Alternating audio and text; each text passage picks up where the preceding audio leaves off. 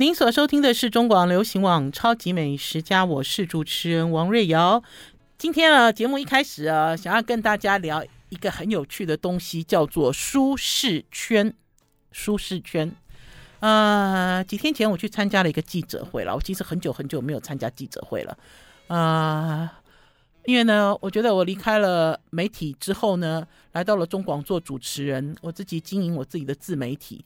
呃，方向更广，哈，就是我不再是饭店或者是一些知名餐厅，还是名厨豢养的美食家，哈，我自己跳脱了这样子的身份，哈，呃，然后也不用再看一些人的脸色，哈，因为有的是广告主之类的点点滴滴。可是我真的很久没有参加记者会了。我那天去参加记者会哦，我就听到有人跟我讲说，哎，瑞瑶瑞瑶瑞瑶姐哦，现在哦都在自己拍影片，而且呢。那个影片都很随性，都很搞笑，哈！我就忽然间就觉得有感而发。有感而发的原因是因为我以前在报社工作，做的是大主管，呃，大主管不但要管人，还要管版面，然后还要跟美编沟通，还要指示编辑要怎么样把记者采访回来的这些资料、文字或者是照片，要从改稿开始了，哈，甚至从一开始采访新闻、做专题，哈，我们都要都要有一些涉猎，多所涉猎。然后呢，呃，可是当我听到有人跟我讲说，哎，瑞小姐好搞笑的时候，其实一开始有一点跳痛，哈、为什么？因为这些人都是我以前在跑新闻的时候认识的人，哈、然后甚至于听众朋友也知道，我在我自己的 FB 呢，也会开一些我自己认为好吃的团购来跟大家分享。然后甚至于在开团购的时候呢，呃，我的同事会跟我讲说，瑞瑶姐，你不要一直拍影片啦，哈。他说呢，呃，照片，哈，照片的触及率比较高，而且分享率也比较高，比较有效果。我自己呢就在思考，到底，到底我的舒适圈是什么呢？我们要先休息一下，进一段广告，再回到节目现场。I like 103, I like radio。我是王瑞瑶，您所收听的是中广流行网《超级美食家》。礼拜五的中午，跟大家聊聊我自己的一些值得分享的一些历练、一些经验。呃，跟大家聊舒适圈。嗯，我不知道哎，我觉得呃，或许对我来讲哈，听众朋友也可以发现，只要追上我的超级美食家的脸书粉丝专业，现在哈按赞人数哈，就是 follow 按赞追踪的人数即将要破二十二万人了哈，因为现在是二十一二十一万八千人左右。我自己其实也知道，就是我 po 几张照片，然后呢写很短的文章哈，按赞数呢也会飙破一千两千，好，因为。我的粉丝量很大嘛，而且有的时候呢，你其实刻意写一点点跟心情有关的东西，甚至有一点淡淡的哀伤，故意的哈，我要讲故意，大家都会这样靠过来哈，安慰你啊，拥抱你。可是老实讲，我不太做这样子的事哎哈。然后就像那天跟一个很年轻的妹妹在聊天，她就跟我讲说：“瑞小姐，你很少用那个限时动态，对不对？”我说是啊，我不用现实动态哈，我不用现实动态的原因是因为现实动态哈很像什么，很像不负责任，不负责任的人，就是我泼了一个东西哈，二十四小时之内它就不见了哈，船过水无痕。我我不是要做这样子的事哈，因为呢呃，应该是讲说在最近这一段时间真的有感而发了哈，九合一大选之后呢，会发现呢大家在讨论台湾的网军文化哈。呃，我自己是正规媒体人出身，我是名传大传毕业的。然后呢，我在媒体工作了呃三十年，哈，三十年，哈，甚至超过三十年。因为我现在在中广还在继续做主持人，虽然呢不再是以采访或者是主管职哈来做报纸，可是我有我自己的媒体，我有我自己的频道。然后呢，我自己就会在思考说，到底在所谓的网络文化。非常的猖獗的时候，正规媒体军到底在做什么呢？听众朋友，其实是一个问号哈。我自己其实经常在思考这样子的问题。或许听众朋友会认为说，瑞瑶姐你怎么有那么大的使命跟理想啊？其实不是哈，我们其实就我们就是做我们自己擅长，然后做我们自己喜欢的事。听众朋友，擅长而又喜欢的事，这件事情很重要。我们老实讲哈，人生而生在生在世上哈，其实时间很短很短。很多东西呢，我们要有中心思想。所谓的中心思想到底是什么呢？它是否可以一直支持你，一直热爱，然后让你每天过生活的时候都觉得活力满满的？我跟大家讲一个小小的故事了哈，这个也是呃，我自己一个很深刻的体验。我记得那一年呢，苹果日报来到了台湾，然后呢，挖走了很多中国时报的记者跟主管，然后甚至于呢，中国时报呢有一组几乎被挖空了。好，两组人被挖空，一组是影剧，一组是消费。好，我就是那个时候呢，呃，跟着新任的总编辑，从《中时晚报》直接调升到《中国时报》的其中一个人，少数的人呢，哈。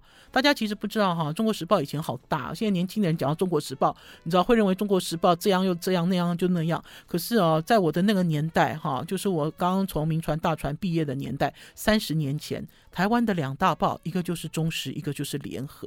哈，你就很想要进这个单位去服务，然后呢，你就认为自己所所学的都不够，都不够认真，不够努力。好，我们当初这个求职的心是这样子。那可是呢，当你呢成了气候之后呢，进了《中时晚报》之后，又被总编辑拔擢到《中国时报》的时候，那个时候几乎整个这个副刊版面都是空的。好，然后呢，我们就等于是我们就开始进到这个媒体，然后就开始努力做做我们自己想要做的事。然后甚至于呢，我知道有很多听众朋友呢是我以前的读者，他都会记得我，我开了好多不一样类型的专栏。哈，还有做了不一很多类型的专题，哈，我甚至做专题，哈，做到有那种写黑函的听众朋友哦，直接告状到总编辑那边去哦，说我在乱搞《中国时报》啊，《中国时报》应该是正派，应该是什么？你知道四平八稳稳重，怎么会出现了一个好像小丑一样在写美食？你知道在弄旅游呢？哈。可是老实讲，在以前的这个传统的文字哈，很厚重，而且以前的这个传统文字哦都没有修饰，读起来很无聊哈。那所以呢，我们其实做了很多新的类型，这个新的类型甚至于到现在在电视哈，甚至在杂志，甚至还有报纸，大家都在 follow。那个时候我们做的几个新的形态，那我就很清楚记得哦，哈，就有一年呐，有一天。那个《中国时报》啊，来了这个重新回任的总编辑，一个算是媒体界的大佬。这个大佬回来之后哈，讲话啊都这样很有声音，好像要把《中国时报》那个旧日的荣光再找回来。结果他找回了一批从《苹果日报》被挖去《苹果日报》的一些人，就回到我们报社。我那时候本来我满心欢喜，我想说啊，我们有一个新的气象，哈，有一个新的做法。可是呢，过了不久，我就发现《中国时报》开始刊登那个露点露毛的照片，我真我真的很失望哎，听众朋友，我那时候想说，到底发生什么事了呢？而且那个时候，《中国时报》的印刷并不好，一个眼睛可以印成八个眼睛，那所以呢，刊登了露毛照片之后，没有什么毛，就是一坨黑黑的，然后他们还把照片拉出一个格子，然后放大。我那个时候我不知道哎，我觉得我们办报哈，就比如说像我们这种受过新闻专业训练的人，遇到了像这样子的一个非正规军在这里胡搅蛮缠的时候，我们到底应该要做什么事情才是我们我们的正道，才是我们应该要坚持的原理跟原则呢？对我来讲，我自己其实不断的在思考，每一天，如果我今天认为我是一个媒体人，我就会不断在思考这个问题。呃，不一定是随波逐流，可是你应该要做什么事情呢？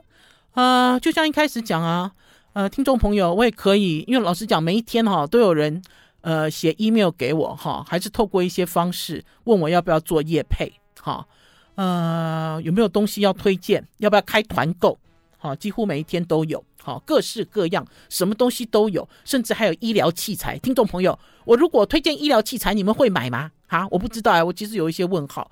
可是对我来讲，我就觉得我自己啊，经营了一个自媒体之后，大家会发现哈，好像瑞瑶姐写长文的机会少了。我们要先休息一下，进一段广告，再回到节目现场。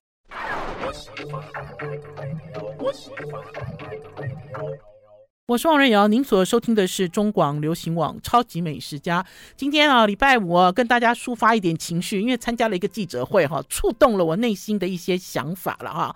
讲的其实就是舒适圈。可是对我来讲，我就觉得我自己啊，经营了一个自媒体之后，大家会发现哈，好像瑞瑶姐写长文的机会少了，因为我以前在报社工作，要写专栏，然后甚至于呢。在呃离开报社的时候呢，也帮一些知名的杂志写专栏文章，哈，呃，就会发现说，我怎么很少写文章，都在拍影片，然后呢，甚至有一些影片呢很有趣，哈，呃，很好笑。那可是我觉得呃，并不是说呃因为这样子而降低自己的格调了哈，还是说到底呃我想要做什么？其实没有做什么了哈，我我只是认为说哈，大家在讲自媒体自媒体的这件事情哈，自媒体是什么？自媒自媒体难道是别人给你新闻稿，然后你看也不看，然后就复制贴上吗？哈，还是说自媒体是什么？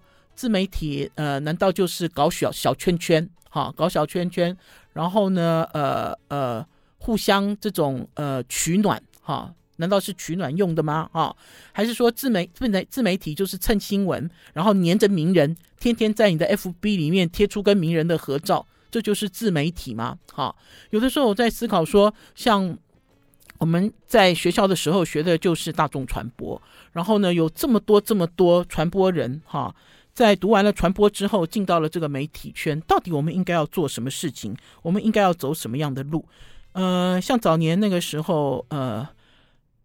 呃，一周刊跟苹果日报都有来挖我啊，因为我我就没有去哈。其实挖不止一次，我都没有去，我都从来没有动过念头想要去。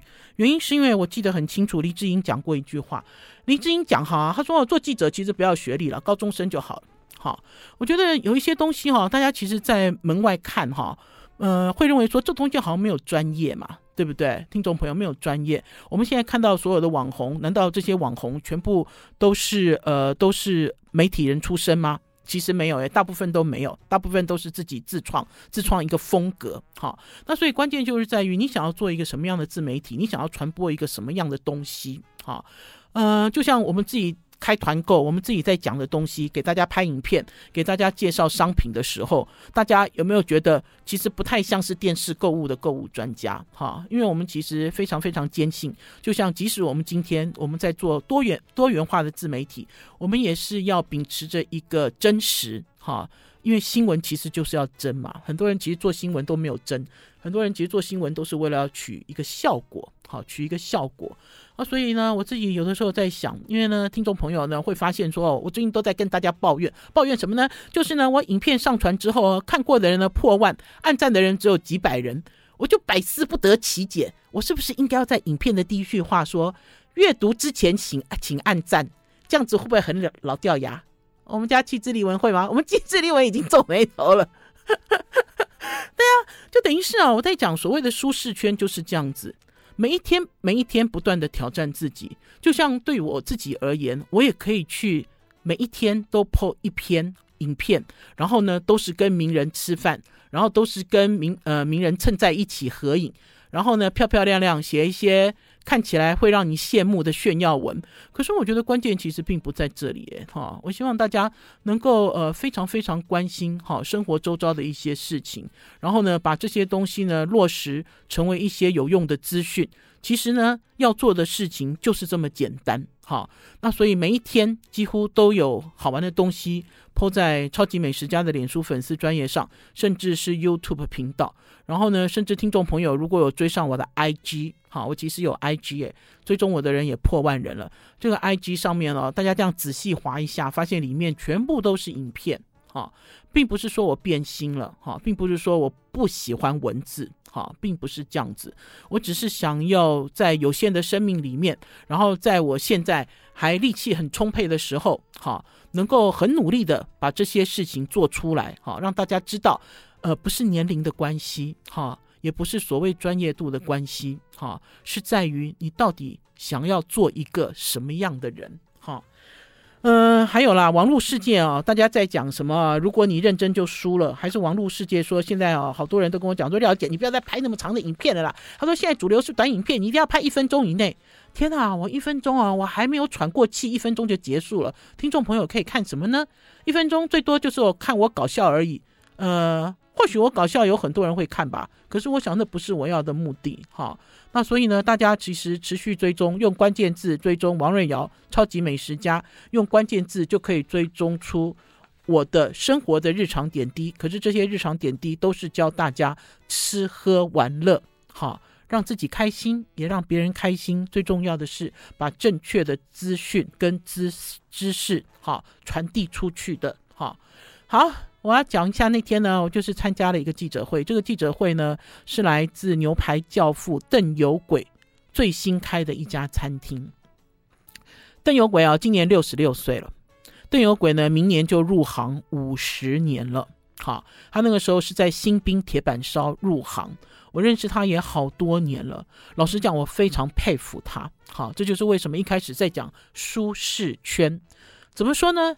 因为呢，老实讲呢，邓师傅呢，就他现在的名气，他今天呢，就只要卖“牛排教父”四个字，连锁店就可以开很多了嘛，对不对？大家会这样认为，对不对？因为因为等于是煎牛排，把牛排煎好，哈，大家冲着他这个名气，哈，大家都要他，通路也要他，然后甚至有地主找他，哈，把这个一块土地交给他，哈，然后开餐厅太容易了。我甚至于会认为，邓师傅不开餐厅，哈，有都可以坐收名利了，因为对他来讲，他是呃台台北。米其林，他的牛排馆教父牛排，米其林一星，哈，已经连续蝉联，而且呢，大家都公认他是全台湾最会煎牛排的男人，哈，最会煎牛排的男人。那我那天呢，去到了他的这个新店，老实讲，也是他的旧店啦。这个呢，是他的一个 key gate，就是在大安路，大安路，哈，大安路的一个巷子，巷子口这边，如果爱吃的人就知道，就是呃，D and C。D and C 的这个牛排馆，这就是他当初的 key 给主。结果呢，他把它改了，哈，改成什么？改成 D and C Residence，有点像是私寓、公寓、私厨公寓这样子的概念的一家餐厅。我们要先休息一下，进一段广告，再回到我们节目现场。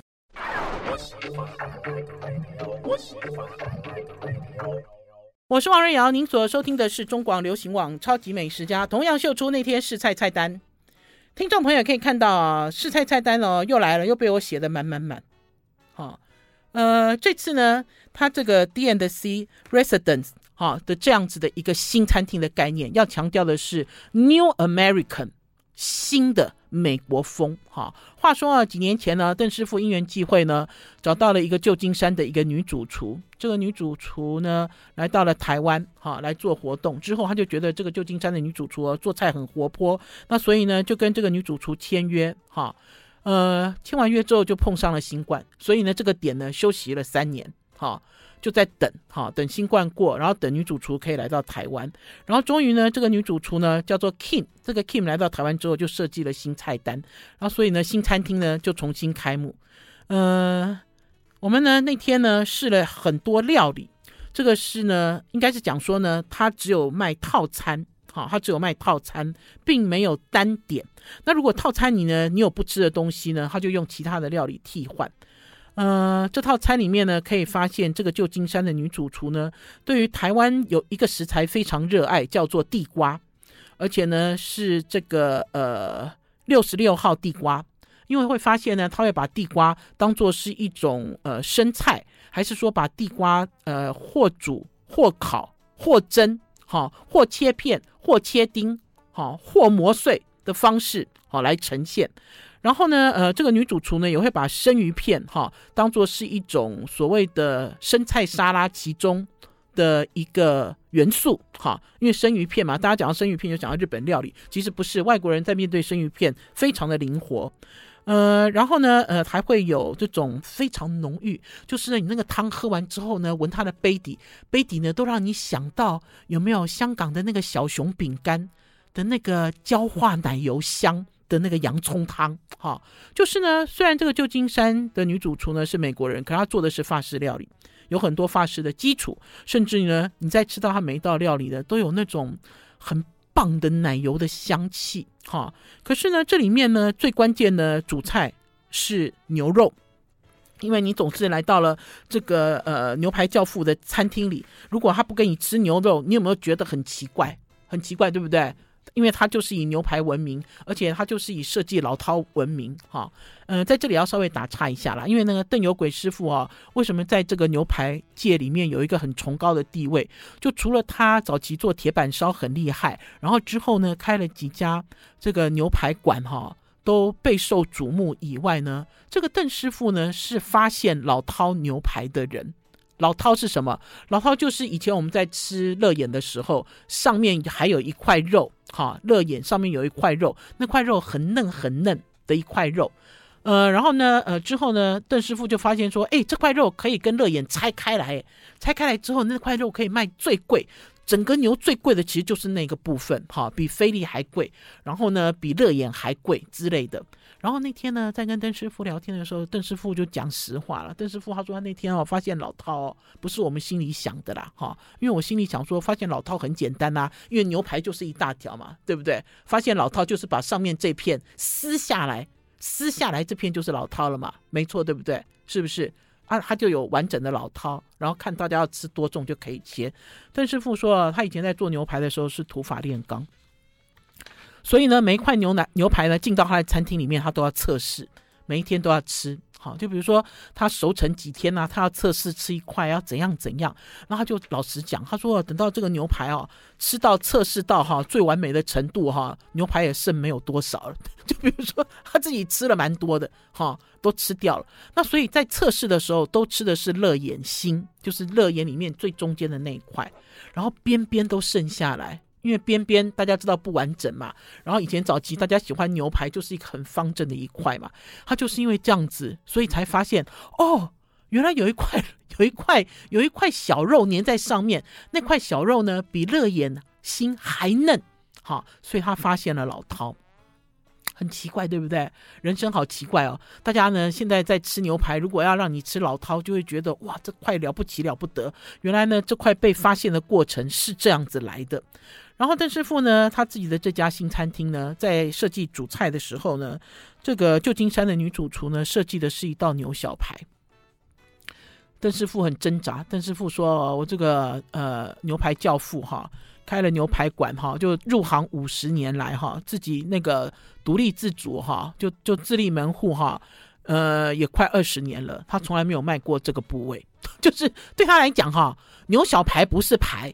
好，就不是他要的顶级的部位，那所以他内心就挣扎挣扎。我要做牛小排给客人吃吗？好，以前呢，他做牛排最厉害的就是牛肉呢都没有经过什么腌制啦，哈，也没有经过什么方式让它变软，它什么酥肥，他最最不喜欢这样子，他就喜欢挑选好的肉，然后用最简单的直火的方式，哈，然后呈现给消费者。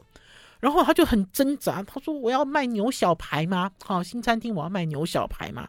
然后最后最后呢，他就跟这个女主厨讨论，他说他还是不要，好，他还是不要这样子做。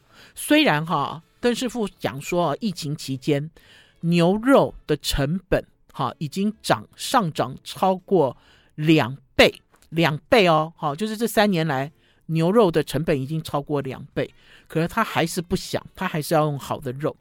嗯、不一定是美牛，所以这次呢，主菜呢，他做了日本 A 五的菲力。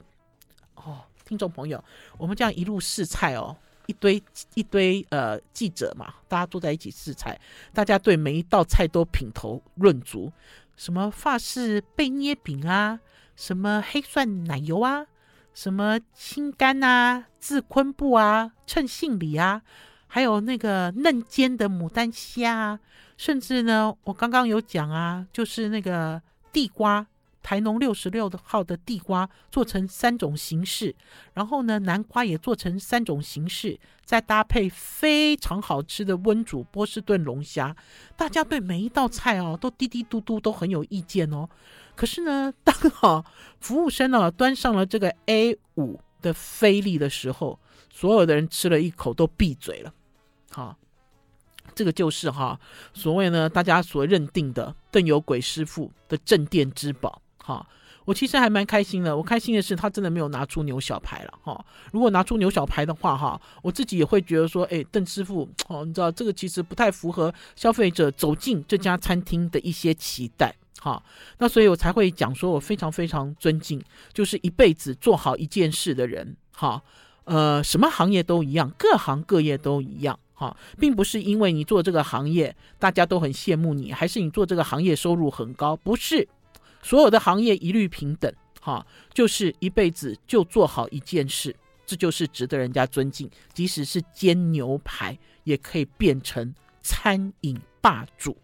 好了，邓师傅明年入行五十年，我一定要怂恿他办 party，开直播给大家看。入入行五十年，到底要怎么庆祝？好了，我们休息一下，进一段广告，再回到节目现场。I like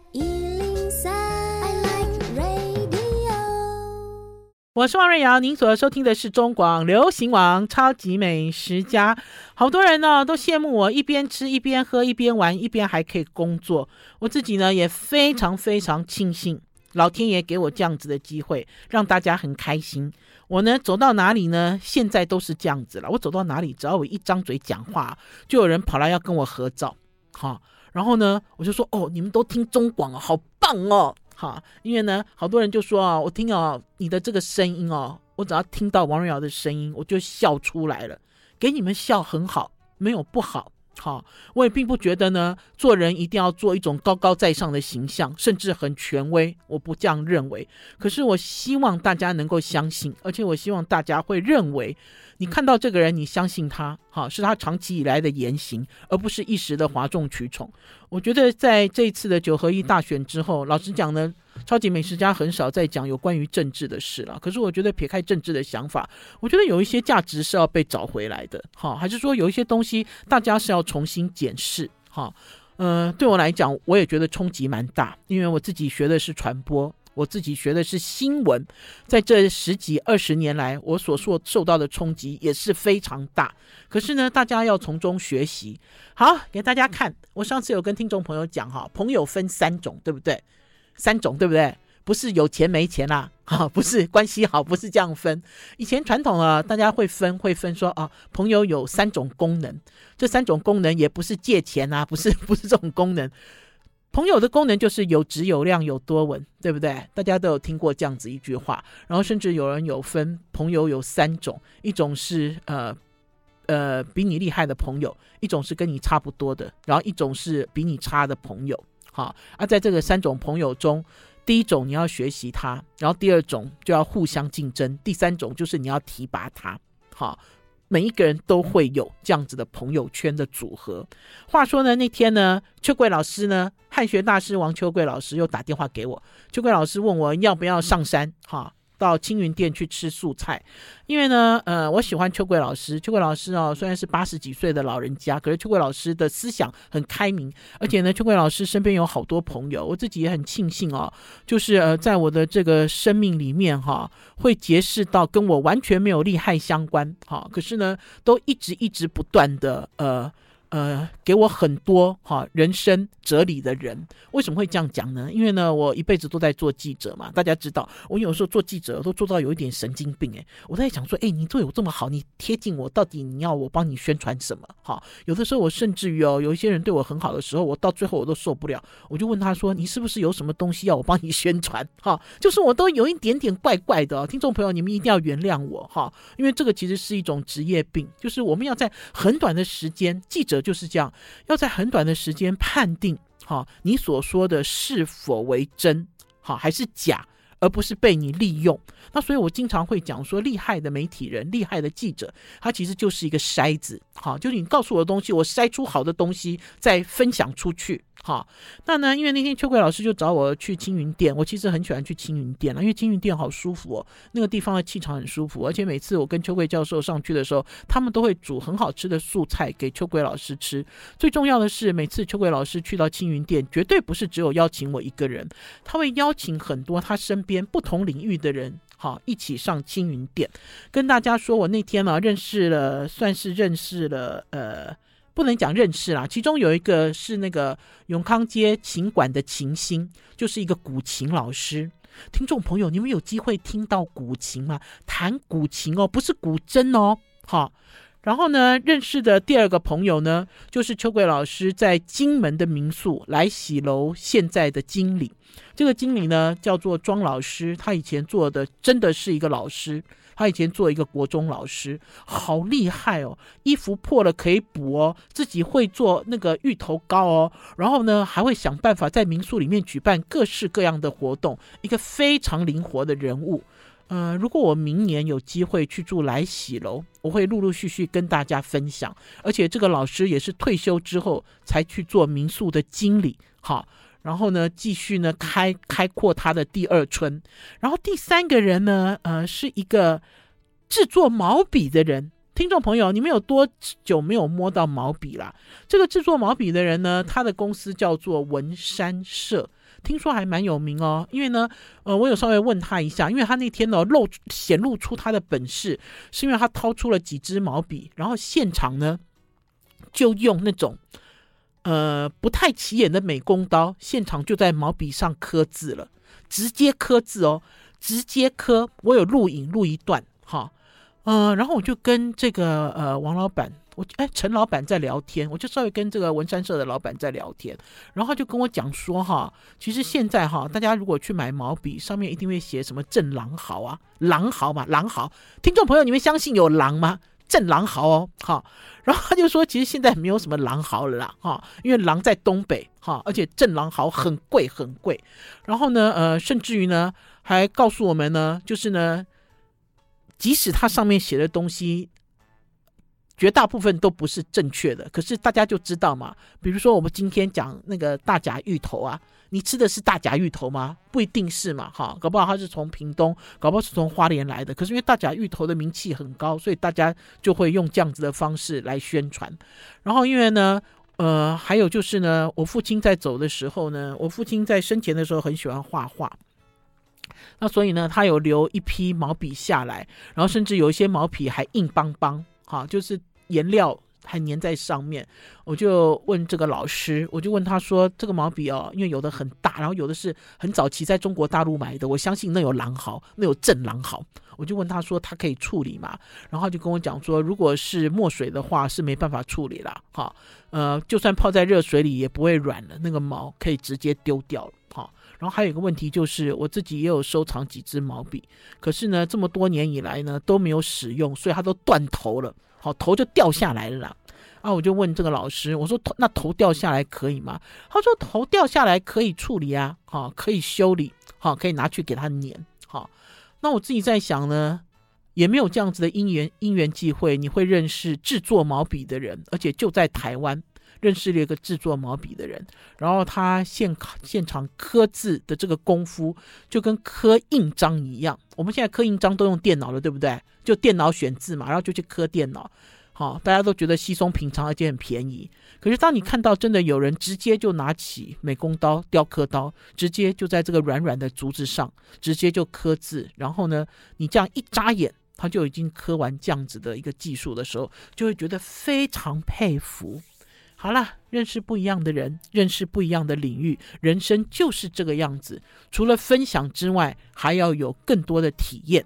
超级美食家今天的节目到此告一段落，礼拜一中午十一点空中再见，拜拜。